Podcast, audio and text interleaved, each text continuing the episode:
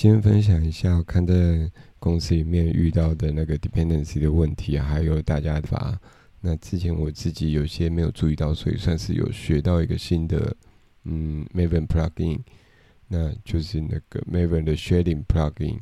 那在讲这个 plugin 之前，我们要先介绍一下那个 Java Class Loader，就是我们会。当你把一个 JVM 开起来，那 Java 有一些自己的 class，那那些 class 也就会放在 Java 档里面。然后我们自己写的程式也会放在 Java 档里面。那有 JVM 起来的时候，会去把它载入。那载入的时候，要知道 Java 有分成几个 class load，一个 Bootstrap class load。这个 Bootstrap class load 就是你在装了 JDK 之后，有一个 JRE，JRE 下面有一个 lib 的 folder，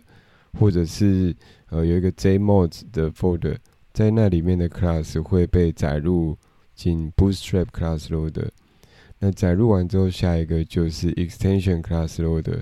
这个东西是放在 Jar JRE 下有 lib 有一个 ext 的 folder。那或者是说你有另外指定别的地方，也是 Extension class loader。再下来就是 System Class Loader，那 System Class Loader 就是你在 Class Path 里面定义的呃其他的 folder。那有了这三个，当然你还有自己刻制的 Class Loader，然后你在 Class Loader 都会指定 Parent。那呃在 Java 里面，它预设的话就是 Parent First，所以在当你在载入一个 Class 的时候，Java 发现 cache 里面找不到你这个 class，它就会先去 Bootstrap class loader 找，然后找找找找没有，就往 extension class loader 找，再往下找没有，就往 system class loader 找。那如果都还是找不到的话，它就会进去 Java 的档案里面找，因为呃 Java 它在载入 class 的时候，它并不会一次把所有的 class 载入，它是 on demand 的去载。所以他是用到的时候才去 Java 档里面找，那如果最后都找不到，就丢一个 class not found exception。那知道了这个 Java 载入 class 跟 Java 的顺序之后，我们就可以看说，有时候像嗯我们常见，比方说我们可能会使用 commands-line 或者是 Guava，那在可能不同的 library 会使用不同的版本嘛。那比方说，今天你用了你自己使用了 Guava 比较新的版本，呃，或者是说你用了 Guava 比较旧的版本。比方说，你的你们公司的一些 Common 的 Library 是比较久以前开发的，然后 Depends 一个，比方说 Guava 十，然后可能你今天想用一个 Kafka Client Library，然后就它 Depends 一个呃 Guava 二十五，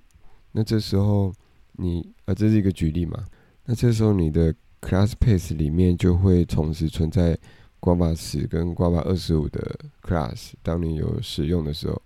但是如果遇到一个像是我知道像 preconditions 这个 class，它在十的时候的定义跟二十五的定义是二十五的那边加了一些 method。那如果今天呃你用的 Kafka 可能就是需要那个新的 method，你可能会遇到一个情况，就是说。呃，JVM 在载入 class 的时候，先载入你自己的呃加 Guava 十的那个 precondition 的 class，然后等到 Kafka 的 client library 在被使用的时候，他想要去找 precondition，那种 OK cache 里面有一个 precondition 这个 class，然后他就想要去呼叫一个 method，是那个呃 Guava 二十五才有的 method，那这时候就找不到，因为 precondition 已经被你 catch 起来了，而且是 Guava 十的 preconditions，那它它就会丢一个 no such method error。这种情况可能蛮常见的，因为呃，通常我们就是会使用 third party 的 library，然后我们自己也会很喜欢用那一些 library。呃，比方有一些 common 的 library，比方说像是 common 是 len 啊，或者 log4j 啊，或者是 Guava，Guava 就很常用啊，或者是有一些 third party 的 cache library 啊。但那些 library 因为很常用，所以可能也会被你在使用的 third party dependency 引用到。那因为这种呃冲突的问题，所以我觉得在新的一些 API 上，都会尽量避开，尽量相救相容。然后如果运气好，大家都在用一个比较旧的那个版的 API，那可能你就不太会遇到 conflict 或 no such major error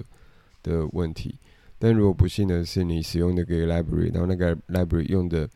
那个 common library 就是比你的新，那你可能就会遇到 no such major error。尤其是你，呃，如果说你今天是可以自己拿掉你的比较旧版的，你自己去 upgrade，那就没有问题。你如果可以 upgrade 就可以。但今天如果你 depends on 一个公司里面一个比较难改动的 library，然后那个那那个 library 又是 depends 一个比较旧的 library 的。比较比较旧的挂吧，那你就动不了那个，因为大家都在使用它。你如果改了那个 Common Library，可能公司里面很多人都会被影响到。那变成你就必须让它继续使用旧的挂吧，但是你又需要一个新的 Kafka 的 Client。那那个 Kafka Client 使用新的挂吧 Library，那就会在你的环境里面就是强迫你呃制造了一个冲突给你。那呃，有不少解法。那这边讲一个解法，介绍一个解法，就是 Maven 的 Shading Shading 的 Plugin。这个 Shading 的 Plugin 的概念就是说，你可以在一个在你原本的那个 Library，比方说你有一个呃你自己的 Library，然后 depends on Kafka Kafka Client，那你就可以定义这个 Plugin，说你要把 Kafka Client 用到的一些 Package，有一些一些有冲突的 Package。把它 relocate 到别的位置去，比方说，呃，举例来说，你是瓜吧，那可能就是 com 点，呃，com 点 Google 点什么点 base 之类的，然后点到你你需要的那个 class，然后，呃，那是应该说是 Kafka Client Depends 的那个 class，那你今天想要把呃 com 点 Google 点叉叉叉点到那一个 precondition 这个 class。去 relocate，你想要，你可以把它 relocate 成像是 shady 的的 com，shady 的打 com 打 google 打叉叉叉打到你要的那一个 class 去。好，那这我觉得比较厉害就是这个 shading plugin，它会在知道之后，它会把你的呃你的引用的那个 library，你你制造做了一个 library，然后那个 library 里面所有的呃 compile 的 scope 的 dependency 打包成一个 fat jar。就是他会把那一些 com compile scope dependency 的 class 都解开，打包成一个新的 jar 档，然后再打包完之后，他会用那个 ASM 的的 library 去去改你的 bytecode，然后去把去把你指定想要的那个 relocate relocate 的那些 package 都转成呃新的，比方说当你指定 com 打 Google。都转成 shady 的 .com 打 Google，那它就会把 class path 里面，呃，你指定的那个 module 那个 com 那个 plugin，呃，不，你指定的那个 Maven plugin 的那一个碰档里面，class 呃 compile scope 的 dependency 打包起来之后，去用 ASM 去把 com 打 Google 所有的 package 都改成 shady 的 .com 打 Google。同时间也会去改，有使用这一个